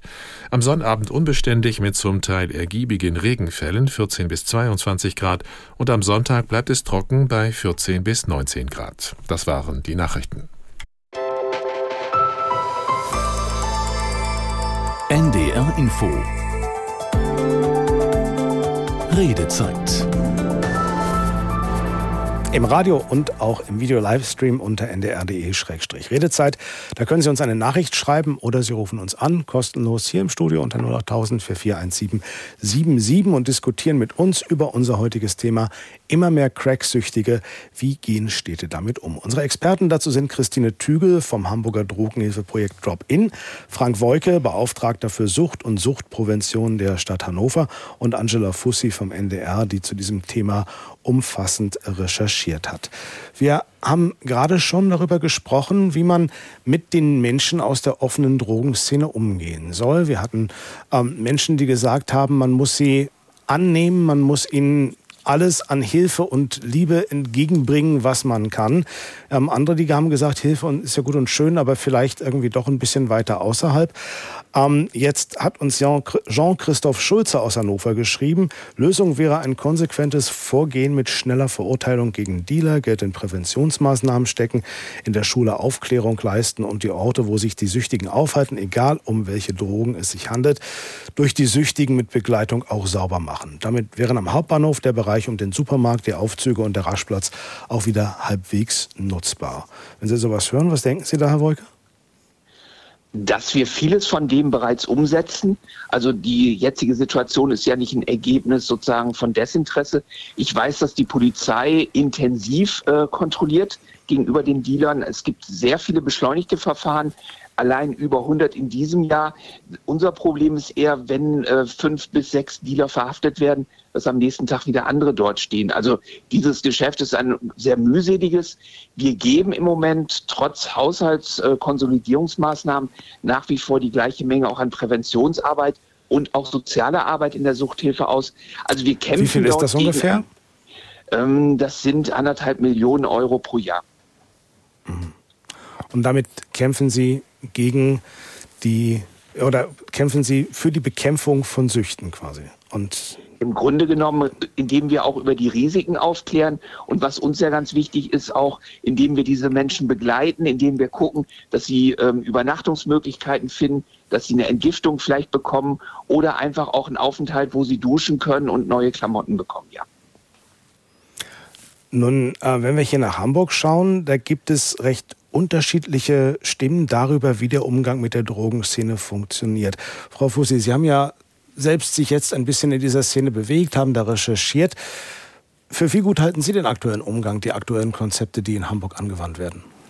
Es gab damit bei mir schon eine Diskrepanz zwischen ich als Privatperson vor der Recherche und ich jetzt mit dem Wissen, das ich durch die Recherche generiert habe. Also ich als Privatperson, die sich auch oft in St. Georg aufhält, ich hatte für mich den Eindruck, dass es nicht gut funktioniert. Habe jetzt aber durch die Recherche, durch die Gespräche ja auch mit Frau Tügel, die in meinem Beitrag, der dazu gelaufen ist, ja auch drin vorkam, gelernt, dass es eigentlich schon sehr viele gut funktionierende Stellschrauben hat. Deshalb aus meiner Perspektive stellt sich ohnehin die Frage, gibt es überhaupt eine Lösung für das Problem? Denn selbst wenn man Präventionsmaßnahmen trifft, ne, dass, wenn man in den Schulen aufklärt, alles, was wir jetzt gerade angesprochen und besprochen haben, gibt es immer noch illegale Drogen. Es gibt Menschen, die die konsumieren, die andere Menschen wiederum mit reinziehen. Und wie das komplett gelöst werden kann, das sehe ich aus meiner Perspektive nicht. Aber schauen wir doch mal ganz kurz jetzt auf die Lage, mit der wir jetzt gerade konfrontiert sind. Dass es in den Innenstädten offene Drogenszenen gibt, dass Menschen crackabhängig sind, dass diese Menschen auch Hilfe brauchen, weil sie sind ja nicht in irgendeiner Form selbstverschuldet in Not geraten, sondern sie sind krank. Aber ähm, Die Situation wird in Hamburg unterschiedlich bewertet. Hamburgs SPD-Fraktionschef Dirk Kinschew sagt, es ist besser geworden. Der örtliche Chef der deutschen Polizeigewerkschaft, Thomas Jungfer, der sagt, das aktuelle Konzept, nach dem gearbeitet wird, sei nicht nachhaltig, aber auch alle anderen Konzepte hätten relativ wenig gebracht. Was fehlt denn aktuell, Frau Tügel, um hier mehr zu erreichen, um hier tatsächlich ähm, die offene Drogenszene tatsächlich zu unterstützen, beziehungsweise den Menschen dort zu helfen, aber auch irgendwie die Probleme der Stadt oder der Anrainer im Auge zu behalten? Naja, erstmal muss man ja sehen, dass äh, es natürlich ähm, sehr, sehr viel wert ist, dass äh, Menschen, die äh, abhängigkeitserkrankt sind, ähm, die Phase ihrer Abhängigkeit möglichst gesund überleben. Das ist erstmal ein Ziel äh, und das wird in Hamburg konsequent umgesetzt durch diese niedrigschwelligen Hilfen die äh, für jeden zugänglich sind, äh, die kostenlos sind, äh, die anonym nutzbar sind ähm, und die natürlich dazu führen, ähm, dass, sage ich mal, Schlimmeres verhindert wird. Und wir leben in einer süchtigen Gesellschaft, ja nicht nur stoffbezogene Süchte, sondern es gibt auch andere Süchte wie Internetsucht, Spielsucht, Sexsucht, alles Mögliche. Es gibt so viel süchtiges Verhalten. Ähm, und wir müssen als Gesellschaft uns damit auseinandersetzen, dass das ähm, ab einem gewissen Grad eben äh, eine Krankheit ist, die Teil unserer Gesellschaft ist. Und es ist eine gesamtgesellschaftliche Aufgabe, ähm, der wir uns stellen müssen. Und es reicht nicht äh, zu sagen, wir wollen die Leute nicht sehen, wir wollen die Leute nicht haben, sondern wir müssen natürlich auch unsere Angebote weiterentwickeln. Und bezogen auf Crack fehlt uns ja zum Beispiel äh, eine medikamentöse Behandlung. Also so wie wir sie äh, für äh, Heroinabhängigkeit haben mit Substitutionsmitteln, das gibt es für Crack-Erkrankungen nicht, für Kokainkonsum nicht. Und das ist etwas, woran Hamburg sich jetzt auch beteiligen will, dort äh, sozusagen Modellprojekte zu initiieren, damit man diesen Menschen besser helfen helfen kann. Und das große Thema, finde ich, äh, was hier ja, glaube ich, noch gar nicht so richtig benannt worden ist, ist das der Obdachlosigkeit. Wir haben unheimlich viele Menschen in Hamburg, die obdachlos sind. Und auch unter den Suchtkranken eben viele Menschen, die obdachlos sind und die eben nicht in Notunterkünfte gehen äh, und die auf der Straße leben. Und das äh, verbessert ihre Situation nicht. Und das tut auch vielen BürgerInnen dieser Stadt weh, dieses Elend zu sehen. Und sie verstehen es nicht, warum in einer so reichen Stadt so viele Menschen so elend äh, leben. Das ist einfach ein Fakt. Und da ist äh, auch die Stadt gefordert, mehr zu tun. Wir haben Marius Johann am Telefon. Er hat uns angerufen unter 08000 441777, unsere kostenlose Rufnummer hier ins Studio. Aus Kloppenburg rufen Sie an. Schönen guten Abend, Herr Johann. Ja, schönen guten Abend. Äh, ich stimme da voll zu äh, mit Ihrer äh, eingeladenen die vorhin gesagt hat, dass man einfach zu wenig in diese äh, Richtung tut. Und ich will nur ein Beispiel geben und ein Argument dazu. Ähm, diese Menschen, äh, die, ich war neuerdings äh, in Oldenburg äh, bei dieser Nachtmuseums mhm. und ich war geschockt zu sehen, ich bin direkt angesprochen worden, direkt am, am Schlossplatz von einem Jugendlichen, äh, äh, ob ich nicht ein, ein, äh, eine rauchen will, ob ich nicht äh, sonst äh, äh, Drogen. Ich war alleine. Und ich, ich habe gesagt, nee, nee, interessiert mich, ich will nur was, einen Saft trinken. Nein, er, er war richtig aufdringlich. Und ich habe mich gedacht, wenn er mit mir so ist, dann kann er wahrscheinlich auch mit anderen Jugendlichen das Gleiche tun. Und ich finde, man kann viel mehr machen, erstmal auch in der Richtung der Prävention.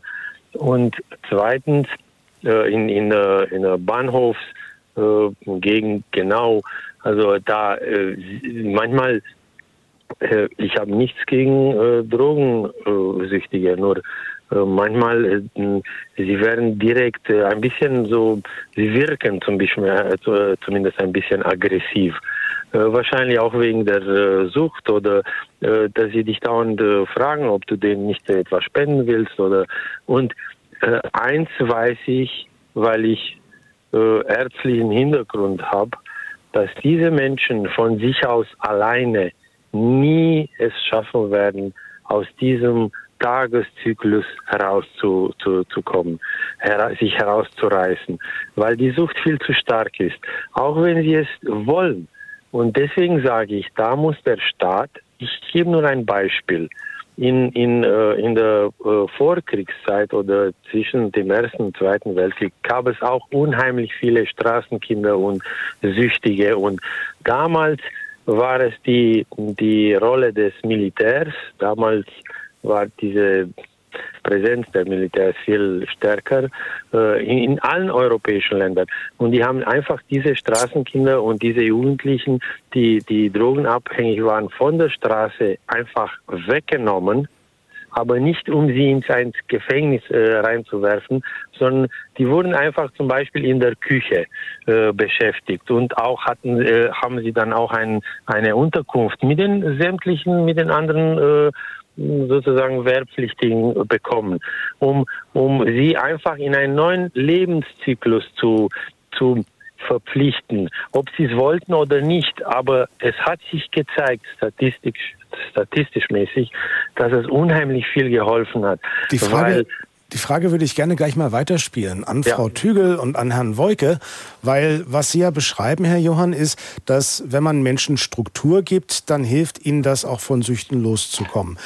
Sehen Sie Aber das? man muss ja ein bisschen dazu, dazu sozusagen äh, äh, verpflichten, denn aus alleine und äh, sag ich ja, man gibt ihnen, man gibt ihnen Struktur. Obdachlos, das ist überhaupt äh, äh, unannehmbar, dass heutzutage bei so viel äh, Reichtum, dass man nicht mal imstande ist, äh, weiß ich, Containerwohnungen zu organisieren für diese Leute, wo sie auch aber assistiert werden psychologisch.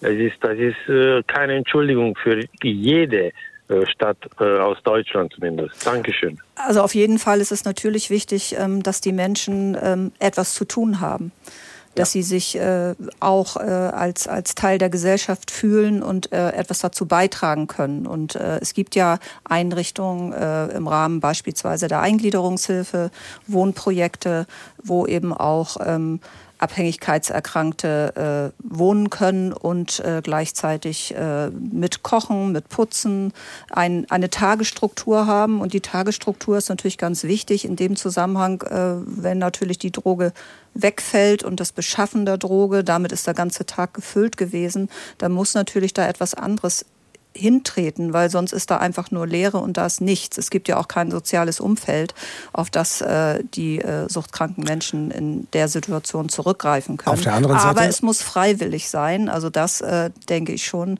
denn es braucht den inneren äh, Impuls, äh, äh, etwas verändern zu wollen. Auf der anderen Seite, wo soll dieser Tagesinhalt herkommen? Weil ähm, als wir vorhin gesprochen hatten im Vorgespräch, Frau Fussi, da haben Sie mir erzählt von Menschen, die ähm, eigentlich etwas wollen, aber das nicht auf die Kette kriegen, weil die Droge sie ja antiapathisch, phlegmatisch gemacht hat. Ich kann es ja mal am Beispiel von Yilmaz erklären oder erzählen, wie es bei ihm war, unserem Protagonisten aus meiner Recherche, worüber wir ja auch einen kleinen Film gemacht haben, der unter anderem auch bei NDR Info im Fernsehen gelaufen ist. Yilmaz ist derzeit im Malteser Nordwehr, äh, Nordlicht in Altona, ähm, hat dort ein Obdach sozusagen. Das ist ein Obdachlosenheim für drogenabhängige Männer speziell, teilweise auch straffällig gewordene Männer und hat dort ein Zimmer. Er kriegt dort Angebote, wie er seinen Tag strukturieren kann. Er kriegt Hilfen, zum Beispiel beim Beantworten seiner Post. Er ähm, hat auch Freizeitangebote, aber er muss es sich eben aussuchen. Ne? Er, muss es, er muss es, wie Sie gerade schon gesagt haben, Frau Tügel, auch freiwillig nutzen. Und es fällt ihm unheimlich schwer, das auch zu tun. Vielleicht mal als Anekdote, wir waren mit Yilmaz ja verabredet für unseren Dreh um 12 Uhr haben am Vortag, ähm, 9 Uhr, Entschuldigung, haben am Vortag nachgefragt, ob das alles passt. Und jetzt habe ich es schon vorweggenommen, um 12 Uhr war er erst da, weil er vergessen hat, dass er noch einen anderen Termin hatte beim Arbeitsamt, weil der Weg dann auch, glaube ich, für ihn weiter war, als er das für sich vorher eingeschätzt hat. Und plötzlich waren da drei Stunden Verspätung. Das ist natürlich in unserem Zeitempfinden oder wie wir unseren Tag strukturieren, eigentlich ein absolutes No-Go. Aber es ist eben Teil seiner Lebensrealität. Struktur fällt ihm total schwer. Und das ist ja auch nochmal unglaublich wichtig. Also Tagesstruktur heißt ja nicht, wie bei uns ein neunstündiger Arbeitstag ist genau durchgetaktet und mit Termin und ähnliches versehen. Es geht um Verlässlichkeit und was wir auch gemerkt haben, wir haben zum Beispiel ein Team bei einem, äh, bei einer Suchteinrichtung, die sowas wie Hausentrüppelung macht die dann die Dinge wieder repariert und über einen sozialen Flohmarkt verkauft. Und da kommen dann plötzlich auch wieder ähm, Fähigkeiten von Menschen zutage, die mal Elektriker waren oder ähnliches. Ich glaube, wir müssen da nur in kleinen Schritten denken. Die sind vielleicht Absolut, zwei, drei Stunden belastbar, aber eben nicht, wie wir das kennen, mit einem ganzen Arbeitstag. Es ist eben gerade, hatten Sie, Frau Tügel, gesagt, äh, dass es keine Substitution, also keinen Ersatzstoff für Crack gibt und dass man daran forschen sollte. Ähm, also zum einen mal ganz blöde gefragt, warum gibt es den nicht und warum wird nicht längst dran geforscht? Das kann ich Ihnen nicht beantworten, weil sowas Geld kostet. Ähm, dann müssen sich äh, Bundesländer äh, zusammentun, auf den Weg machen, entsprechende Anträge stellen, Förderprogramme beantragen. Das ist äh, ein kompliziertes Verfahren, wenn man bestimmte Stoffe dann als äh, Medikament zulassen will.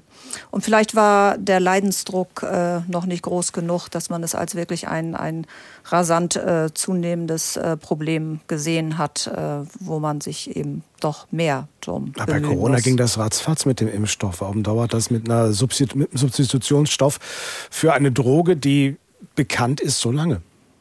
Also im Moment ist es so, dass bei der letzten Tagung ähm, der Landesgesundheitsministerien es einen einstimmigen Antrag gab an das äh, Bundesgesundheitsministerium, eine Substitution aufzulegen. Also zwischen den Bundesländern ist da schon eine Einigkeit da.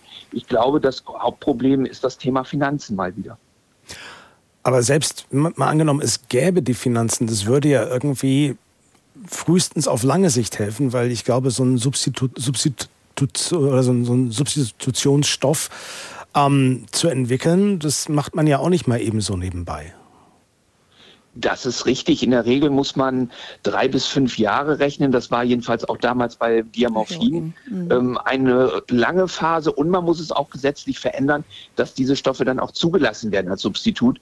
Also das ist nichts, was uns in diesem oder nächsten Jahr hilft, aber was eine Perspektive eröffnet. Und deswegen ist es unglaublich wichtig.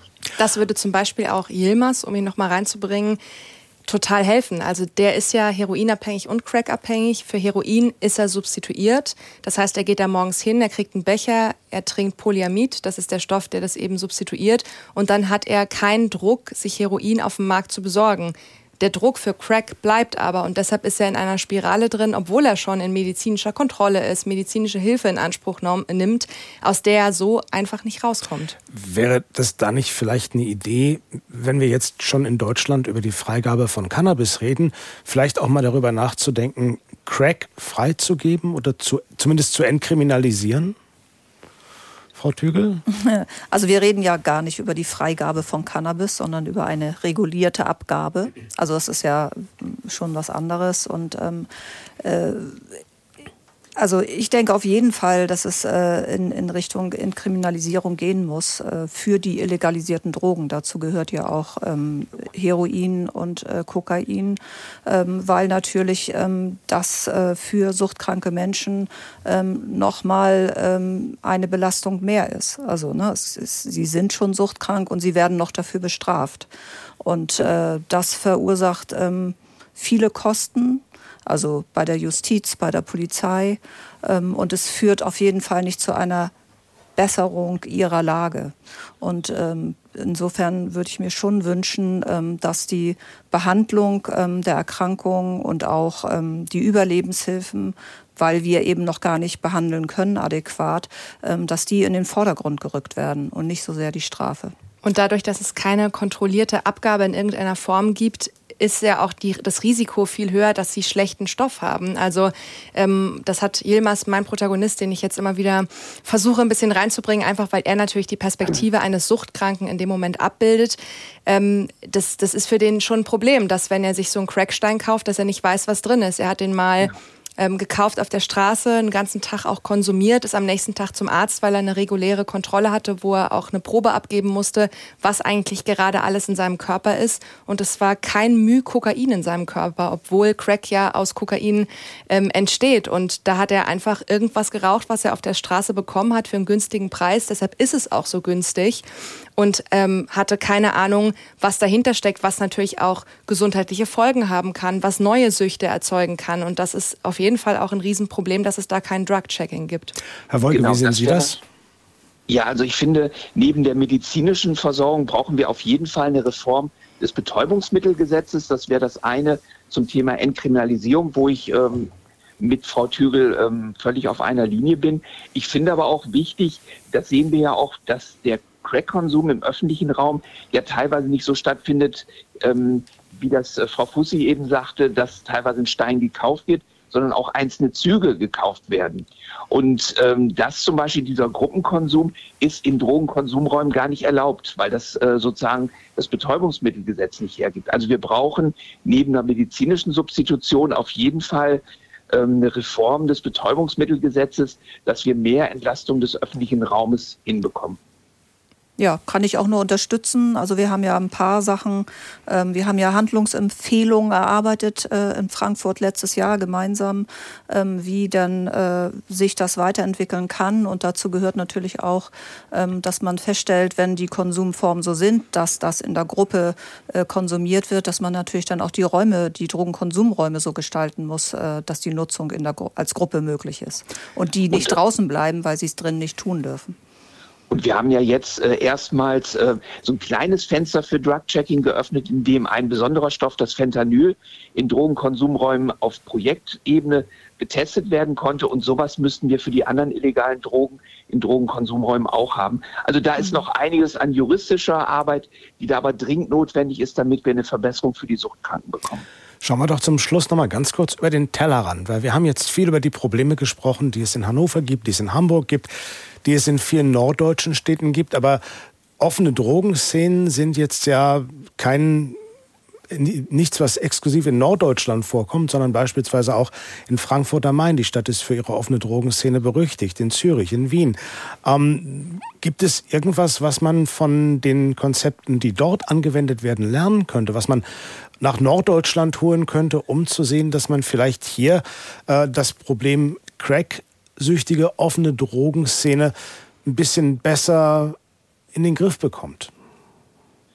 Also wir brauchen auf jeden Fall, das ähm, hat auch das Beispiel aus Zürich gezeigt, mehr Wohnraum unterschiedlichster Art, sei es Wohnungen, sei es betreutes Wohnen, WGs und ähnliches, weil das Thema Obdachlosigkeit dort nur behandelt werden konnte, weil es eben ausreichend Wohnraum gab. Das ist ja genau ein Problem, jedenfalls in Norddeutschland, dass die Unterkünfte voll sind mit Wartelisten und ähnlichem. Und einen Mensch auf der Straße überleben zu lassen und eine Verbesserung der Lebenssituation hinzukriegen, ist unglaublich schwierig. Also wir brauchen Wohnraum und wir brauchen auch Tagesschlafplätze, weil durch den Crack-Konsum auch der Tag-Nacht-Rhythmus völlig durcheinander geraten ist. Also wir sollten nicht nur über Nacht nachdenken mit dem Bett, sondern auch über Tagesangebote, so wie das ja im Drop-In auch schon sehr gut läuft. Also wir haben das ja schon, also schon seit Anfang der 2000er, auch als Reaktion darauf, dass es in Hamburg schon so lange Crack-Konsum gibt, aber wir brauchen eigentlich mehr Plätze. Also bei uns heißt das Ruheplätze, ähm, wo die Menschen dann für 24 Stunden aufgenommen werden. Ähm, und was natürlich ist, ist, wir brauchen Unterkünfte, Notunterkünfte, die konsumtolerant sind. Also man kann nicht erwarten, dass Menschen, die hochfrequent äh, Crack konsumieren, in eine Notunterkunft gehen, ähm, wo, wo das nicht möglich ist. Also man muss damit leben, dass das äh, in den Räumlichkeiten stattfindet. Und deswegen muss man sich auch nicht vorstellen, man kann das irgendwo an den Stadtrand äh, verlegen. Dann muss man auch dort die Drogen verfügbar machen. Ähm, Gibt es sonst noch irgendwas, was Sie aus anderen Städten vielleicht ganz gerne nach Hamburg holen würden, wo Sie sagen würden, das würde uns helfen? Naja, mehr Wohnungen, das ist, hat äh, Herr Wolke ja, eben schon gesagt. Das können wir von Wien lernen, das können wir ja. von Zürich lernen. Aber äh, ähm, auch Zürich und auch Genf hat ein Crack-Problem. Also auch dort äh, ist äh, Crack ein Thema. Und äh, wir haben ja auch auf diesen internationalen, äh, äh, der internationalen Fachtagung zum äh, Crack-Konsum auch mit Schweizern und Niederländern und so weiter den Austausch gehabt.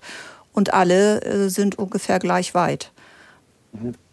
Wir haben noch zum Schluss eine Mail bekommen von Thomas Kruse aus Putlitz und er ist der Ansicht, dass Konzepte sowieso viel früher, früher greifen müssten. Solange an öffentlichen Orten und Personal wie Sozialarbeitern gespart wird, schreibt er zum Beispiel in Jugendclubs, kostenlose Räumlichkeiten durch Kirchen, Städte und Gemeinden, an denen Menschen sich treffen können oder sich für gemeinsame Interessen zusammenfinden können, wird man den Kreislauf der schleichenden Verelendung von Jugendlichen und Heranwachsenden nicht stoppen können. Wenn Menschen nach der Schulzeit sich selber überlassen werden, werden und niemand versucht, diesen Personen zu zeigen, dass es auch einen anderen Weg gibt, außer sich mit Drogen zu betäuben, können wir nicht erwarten, dass diese Menschen sich von der Gesellschaft eine Zukunft erhoffen können und überhaupt noch vertrauen können. Also sollte man tatsächlich im Prinzip äh, die beste Drogenpolitik dadurch begründen, dass man einfach früh mit Prävention anfängt? Ja, natürlich, aber das findet ja auch schon statt. Also es findet in der Kita statt, es findet in den Schulen statt. Äh, wir sind teilweise auch daran beteiligt. Auch zu uns kommen Schulklassen während der Projektwochen, um sich zu informieren. Wie kommt überhaupt jemand in die Sucht hinein? Äh, das Gleiche machen wir im Bereich der Obdachlosigkeit.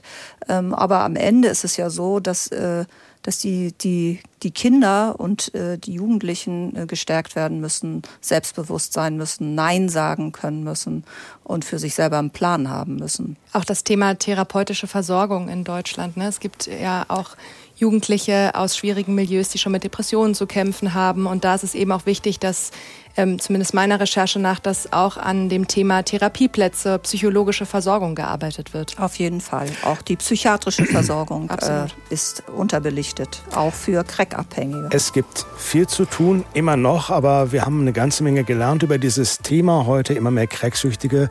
Wie gehen die Städte damit um? Das war die Redezeit an diesem Donnerstag. Sie können sich das Ganze nochmal online unter ndr.de-redezeit anhören oder auch als Videostream ansehen. Vielen Dank an meine meine Gäste heute Abend Christine Tüge, die Leiterin des Drogenhilfeprojekts Drop-In in Hamburg, an Frank Wolke, den Beauftragten für Sucht und Suchtprävention der Stadt Hannover und an meine NDR-Kollegin Angela Fussi. Schön, dass Sie alle mit uns dabei waren. Hier die nächste Redezeit gibt es am kommenden Dienstag und gleich geht es hier weiter mit Carsten Fick und der ARD Infonacht. Ich wünsche Ihnen einen schönen Abend und schon mal ein schönes Wochenende. Am Mikrofon verabschiedet sich Marius Zekri.